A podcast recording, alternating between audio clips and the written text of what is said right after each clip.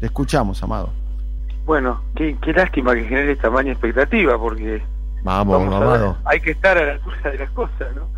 Eh, pero bueno, lo primero, eh, decir que tiene mucha razón el presidente cuando dice que no, no quiere un, plan económico, porque esas ideas de, los planes económicos que vienen hechos desde los centros de pensamiento ortodoxo, donde queda un funcionario como el dueño del gobierno y después eh, desaparece la política, ¿no? Eso lo vimos con Caballo, lo vimos ya con Surruil, lo vimos con Martínez de Oz, lo vimos eh, con Dujovne, esa idea, con Dujovne la verdad mucho más rústico, ¿no? Porque directamente era la orden diaria del Fondo Monetario, no un plan.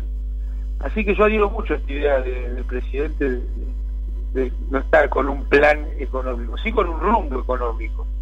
Y el rumbo económico eh, va quedando definido por las medidas que son pueden irse convirtiendo en una especie de pasos donde los logros de un día son el piso para la medida siguiente y en este sentido me parece que Néstor y Cristina han sido brillantes realmente en, cómo la política condujo entre comillas el plan económico cómo eso le sirvió a la Argentina para ir dando pasos eh, en cómo se iban ordenando temas, cómo se iban obteniendo logros y sobre todo también cómo se iba cambiando la correlación de fuerzas por el acompañamiento de las medidas. Así que me parece que la situación que está hoy el gobierno, después de haber asumido de un desastre como el que hizo Macri, eh, hay muchas muchas posibilidades de salir adelante, eh, lamentablemente retrasadas por, por la cuestión de la pandemia. Pero bueno, sin más preámbulos, eh, lo que estuvimos charlando, Daniel, que me pedía, yo creo que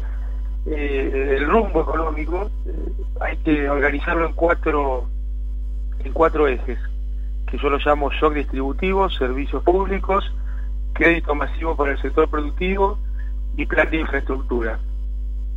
El shock distributivo, eh, lo primero que hay que hacer en la salida de la pandemia, por supuesto que cualquiera de estas cosas sueltas no tiene mucho sentido porque tiene que haber una consistencia entre, entre las medidas que se van tomando. Eh, el, shock eh, distributivo tiene que ver con volver a las paritarias libres y, volver a un plan de inclusión jubilatoria de, la escala y del tipo de que hizo que puso en marcha Néstor Kirchner que permitió que de que cada una de, dos personas mayores tuviera una jubilación pasáramos a tener 100% de jubiladas y jubilados eh, Macri terminó con la moratoria hizo una medida que se llama prestación universal por edad avanzada, que realmente es un disparate para los jubilados, para el tesoro y para el funcionamiento de la economía. Así que yo creo que hay que restituir las paritarias libres y un plan de inclusión jubilatoria masivo. Y el shock distributivo eh, para mí también contiene la protección de la industria y la empresa nacional, porque el shock distributivo no es solo de montos, sino de cantidades también. O sea, no solo que eh, quienes tienen un trabajo, una jubilación ganen más, sino que quienes no tienen trabajo lo tengan. Y esto eh, requiere, entre las medidas necesarias, un cuidado de las empresas nacionales. Yo sé que la palabra protección de la industria ha cobrado el neoliberalismo un, un cariz negativo, pero es muy importante que que no haya eh, importaciones eh, que en Argentina se puedan producir, sobre todo eh, después de Macri que ha dejado entre un 50 y un 60% de la capacidad escaleada en forma ociosa, o sea que hay, hay una, una gran potencialidad para poder contratar mujeres y varones y entrar en un sistema productivo protegido desde el sector público para que las importaciones no destruyan a las exportaciones. Así que el primer punto es shock distributivo. El segundo punto para mí central son los servicios públicos. Yo creo que para un despegue y desarrollo de Argentina eh, es indispensable la estatización de los servicios públicos. ¿Por qué? Porque el desaguisado que ha hecho Macri, digo desaguisado para no decir el acto de corrupción que hizo Macri con las tarifas de los servicios públicos, eh, no solo impacta eh, en el consumo, en la demanda agregada de, las familias, los jubilados, sino que también ha eh, inhibido cualquier posibilidad de producir algo en la Argentina, porque las tarifas de los servicios públicos también son eh, un insumo difundido de toda la industria, de todo el comercio, para decirlo mal y pronto. la producción es comprar insumos y bienes intermedios, contratar personas y por medio de la energía convertirlo en productos y servicios. Entonces, en todo el sistema productivo, en todo el entramado productivo nacional, desde el comercio que tiene que tener las heladeras para tener frío los productos que vende, hasta una fábrica de pescado en Mar del Plata que necesita congelar, o una fábrica de autopartes, eh, ni que hablar de, de las actividades de la industria pesada, requiere de energía, o sea, paga tarifas. Eh, entonces es central que la tarifa vuelva a ser un vector de desarrollo de la Argentina y no que sea la decisión de rentabilidad de cuatro o cinco empresas que no generan valor sino que lo extraen. Eh, tanto eh, las tarifas de los servicios públicos como la tasa de interés se han convertido en las sociedades en los mecanismos de extracción de valor. Entonces esto es algo que hay que hay que terminar y bueno, yo estimo que la forma adecuada eh, en el tema de servicios públicos es estatizarlos porque además están organizados de una manera absurda que viene de los 90, esto de estar separada producción, transporte y distribución como si fueran tres actividades que no tuvieran nada que ver, eh, requieren un mayor grado de integración vertical para que haya más eficiencia tanto en la generación como en el transporte como en la distribución y en definitiva por lo que por la entrega de servicios públicos, por lo que se llama delivery, el servicio público en, en las unidades de consumo del mismo a un precio que tenga que ver con las necesidades de Argentina. Eh, así la estatización de servicios públicos y la reorganización del sistema eh, que tenga que ver con las necesidades de producción y consumo de la Argentina y no con las supuestas necesidades empresariales del sector porque además es un sector que no arriesga, es un sector que no invierte, es un sector que no, no tiene esfuerzo de comercialización, no tiene esfuerzo de, cobranza. Entonces, de empresarial tiene muy poco, de monopolio rentista tiene todo, te diría. Eh, el tercer eje tiene que ver con el sistema de crédito.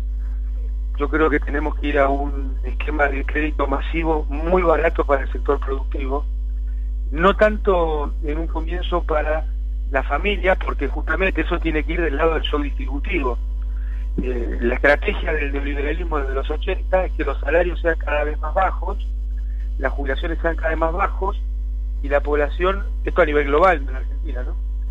La población tenga eh, el simulacro de que gana bien, complementando entre comillas sus ingresos con mucho crédito.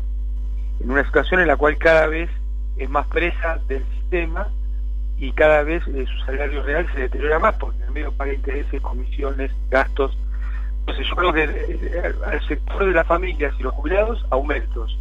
Y el crédito masivo para el sector productivo. Y cuando digo masivo, masivo de verdad, para poner en marcha eh, ese 60% de capacidad instalada ociosa que hay en la Argentina muy rápido.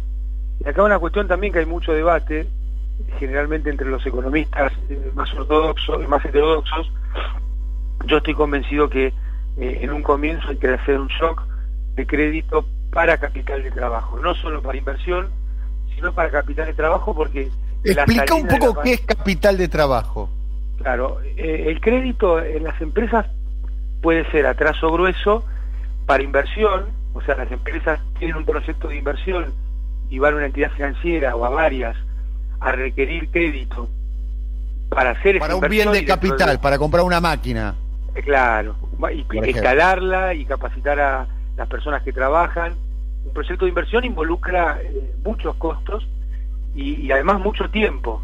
Hay un tiempo para construirlo. Entonces, entre que se planifica, se toma la decisión y se pone en marcha, por ahí pasan dos años o un año.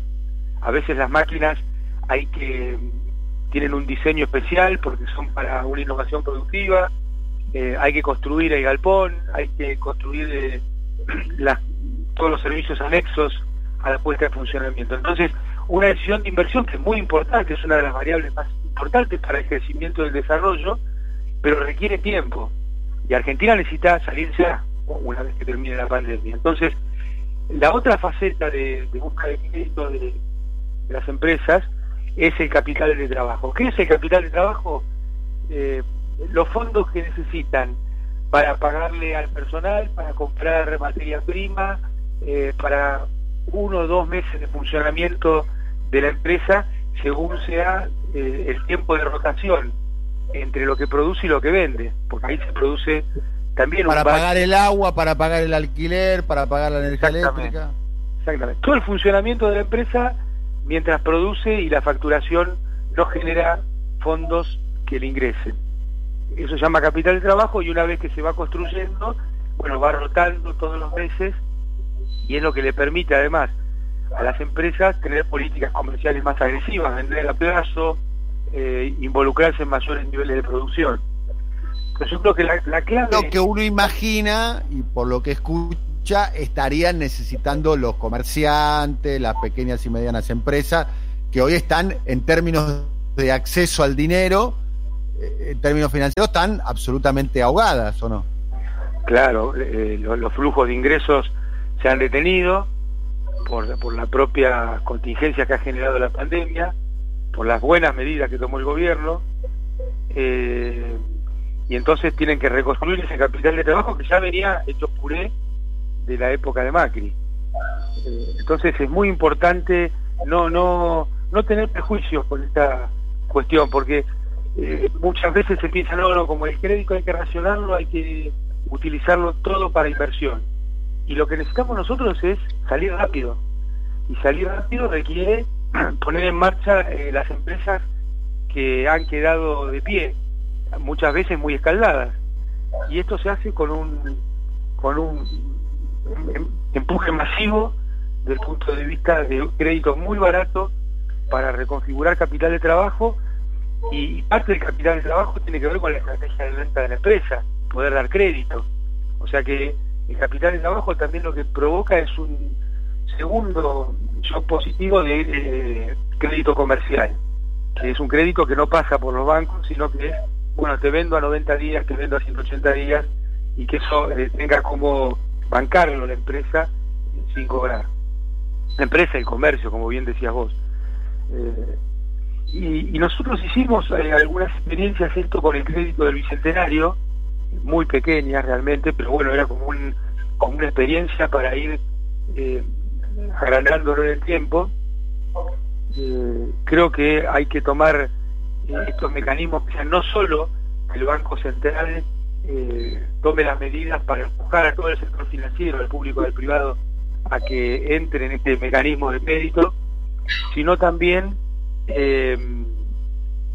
hacerlo desde otras organizaciones del Estado, como puede ser el Fondo de Garantía en ANSES, por ejemplo, que también ha quedado muy deteriorado de la época de Macri, lo destruyó, pero bueno, eh, hay que ponerlo de pie y creo que el gobierno tiene muy claro y tiene mecanismos para hacerlo y aprovecho para mandarle un fuerte abrazo a todos los trabajadores y trabajadoras de ANSES, el organismo que tanto quiero, del que me echaron porque dijeron que había entrado con la política, cosa que no me molestaría para nada, estaría muy orgulloso de haber entrado por el kirchnerismo, pero no es así, yo había entrado en el 99, así que otra otra aberración más de, de Macri y el mejor equipo de los últimos 50 años, Basa Bilbaso creo que se llamaba, porque hoy nadie se acuerda de Basa Bilbaso, pero existió un tipo que destruyó ANSES que se llamó Basa Bilbaso.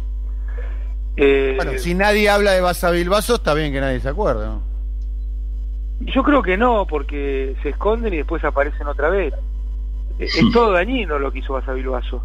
Le bajaron las jubilaciones en un 20% a, a lo que antes era el plan de inclusión jubilatoria, eh, administraron la, asignación universal eh, para que la cobre la menor cantidad de gente a propósito desde el ANSES, destruyeron el fondo de garantía y creo que ahí van a saltar muchos casos de corrupción importantes. Eh, trataron muy mal a los trabajadores y trabajadores de ANSES, que bueno, solamente quedaron los sindicatos haciendo un gran esfuerzo para, para defenderlos, y ahora está, bueno, yo creo que hay una persona al frente de ANSES, Fernanda Roberta, que eh, tiene todas las condiciones para hacer una gran tarea en un gobierno que va a ser como viene como viene sucediendo en el sentido de proteger eh, eh, por ejemplo el sistema jubilatorio. Y las otras medidas cuáles son querido Amado y el, cuarto eje yo creo que necesitamos un plan de obras de infraestructura a gran escala. No solo las importantísimas obras llamadas menores que es un mal adjetivo que tienen que ver con el trabajo en municipios con eh, el famoso cordón cuneta. El cordón cuneta, exactamente, las entradas de, los pueblos. Eso es, muy importante, es muy dinamizador y se puede poner en marcha relativamente rápido. Hay que hacerlo sin muy buena duda, pero también requerimos obras eh, de infraestructura, obras eh, potentes, obras emblemáticas. Y esto me parece que que lleva una faceta muy importante que es la política exterior del gobierno. Eh, nosotros para poner en marcha rápido un plan de obra pública eh, de infraestructura importante, que además la importancia que tiene no es solo que dinamiza la economía en este momento, sino que te está generando mayor productividad hacia el futuro. Cuando las represas Kinder-Zepernik, que eh, están construyéndose y que significaron el ingreso de 5 mil millones de dólares de capitales chinos, o sea, es bueno porque genera empleo, es bueno porque macroeconómicamente ingresan fondos, pero también es bueno porque mejora la capacidad productiva de Argentina a futuro. Eh, y esta, estas obras hay que ponerlas en marcha también ya, porque hay una serie de, de, posibilidades que había dejado firmada Cristina eh, en 2015. Nosotros con el gobierno chino tenemos el máximo nivel de asociación estratégica, eh, formalmente, no de cuento, firmado, y ahí hay obras como centrales nucleares eh, o cuestiones que tienen que ver con, ferrocarriles, que se pueden poner muy rápido en marcha, y esto requiere, Daniel Rulo, eh, que se tenga una política exterior sin prejuicios, que lo único importante para la política exterior sean los intereses de Argentina porque no implica ni pelearse con Estados Unidos, ni pelearse con Europa, implica poner las necesidades de Argentina en el centro de la escena. Y hoy eh, el principal socio estratégico concreto que tiene la Argentina eh, es la República Popular de China, donde además, eh, a las pruebas me remito, después de cuatro años de desastre de Macri, donde le regaló al sistema financiero a la Argentina como si fuera un casino propio, eh, y vino con el cuento de las inversiones del segundo semestre.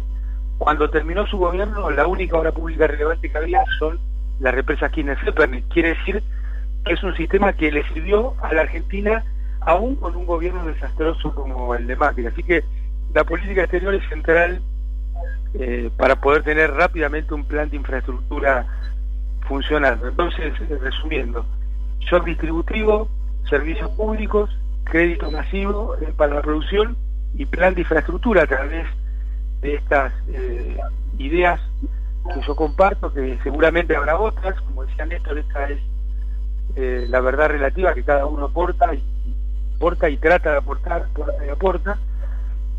creo que Argentina tiene chances extraordinarias de tener 24 meses de crecimiento muy potente, muy vigoroso y con muchos puestos de trabajo. ¿Te, te animás a arriesgar si se toman estas medidas que vos decís, cuál puede llegar a ser el crecimiento en el año 2021? Mira, no soy tan caradura como un economista ortodoxo o, el Fondo Monetario.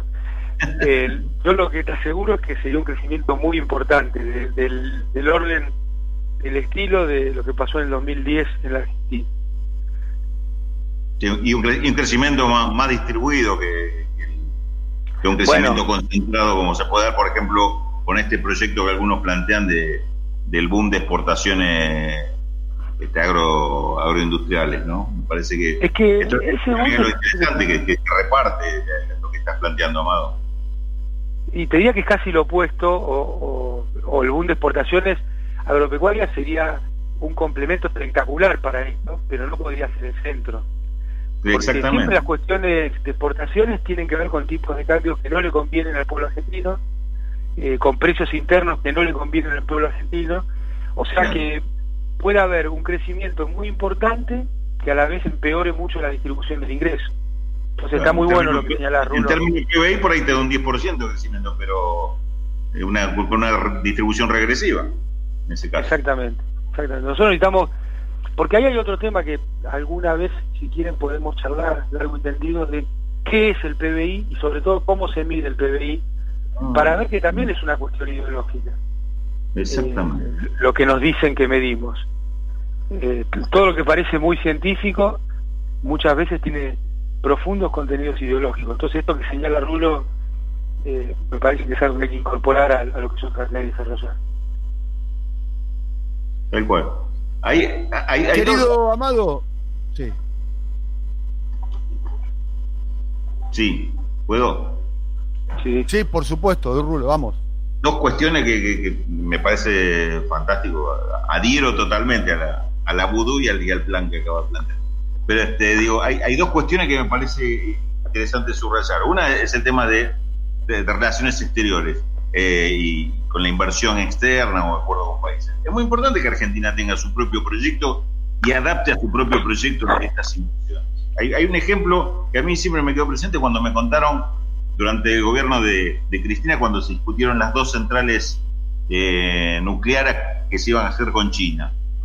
Y la propuesta fue, la cuarta central nuclear la hacemos con tecnología china y la quinta la hacemos con tecnología argentina. Y los chinos preguntaron, ¿y ustedes cómo tienen la tecnología? Y es la que ustedes no van a dejar con la cuarta. Porque parte del acuerdo de la cuarta va a ser que transfieran la tecnología para que nosotros podamos hacer la quinta con el asesoramiento de ustedes. Y los chinos dijeron, nos parece fantástico. De hecho, no tienen problema en, pelearte la tecnología o tener la exclusividad y, y, vos tenés que tener proyectos para desarrollarlo. Y la otra cuestión que me parece que, yo ahí plantearía, dejaría un, interrogante para plantear si con el tema, justamente como uno de los ejes es el crédito, si uno de los temas a plantear no es el tema también de la nacionalización de los depósitos, es decir, como, así como con los servicios públicos, hace falta tener el resorte en manos del Estado, si con hoy con este sistema bancario no tener, no necesitas tener un, resorte más firme de parte del Estado que hoy no lo tiene con este con esta ley financiera de la dictadura, ¿no? sería muy saludable tener una nueva ley, pero resortes tiene porque, eh, por ejemplo, el encaje bancario puede ser un, mecanismo para direccionar el crédito o para condicionar el crédito. Acá lo importante es que haya una decisión estratégica de direccionar el crédito del sector público, que no quiere decir fulano, le voy a dar a fulano mengano, sino que quiere decir a qué sectores, a qué tasas, con qué velocidad y con qué volúmenes. Y me parece que en, situaciones tan extremas como la que está generando la pandemia, eh, es muy importante que la tasa de caso bancario eh, ponga el orden y la dirección en el sistema financiero para que el crédito vaya a donde tiene que ir, porque eh, la experiencia internacional ha mostrado que, por ejemplo, en la salida de la crisis del 2008, tanto en Estados Unidos como en Europa, los enormes esfuerzos que hizo la Reserva Federal y el Banco Central Europeo emitiendo quedaron atrapados en el sistema financiero y no fueron a parar a mayores volúmenes de crédito, a mayor inversión, a mayores salarios. Entonces, esto que señalan también es una cuestión muy importante, pero hay eh, lo, sería muy bueno que haga una nueva ley, eh, pero mientras tanto hay herramientas con las que se puede trabajar. No, no esperemos lo perfecto para hacer lo que hay que hacer, porque eh, no hay nada mejor que hacer lo que hay que hacer porque la única verdad es la realidad. Es estar atento a las debilidades que tiene este sistema, parece nada más, porque, digamos, de, de para discutirlo más, pero digo, me parece que medidas pasivas y que la decisión la tengan estos banqueros de darlos no darle crédito, a mí me preocupa. Digo, eh, porque hay, para mí ahí se repite lo que vos estás planteando y comparto con el tema de los servicios públicos. Si esos servicios públicos se los dejas en manos de unos tipos lo que quieren hacer, hacer negocio con eso, está jodido. Y en los bancos pasa más o menos lo mismo, digamos, es un problema. Pero bueno, es un, es un puntito. Tema para, para en un momento seguir profundizando. Amado querido, fuerte abrazo, hasta la próxima. ¿eh? Muchas gracias, buen fin de semana.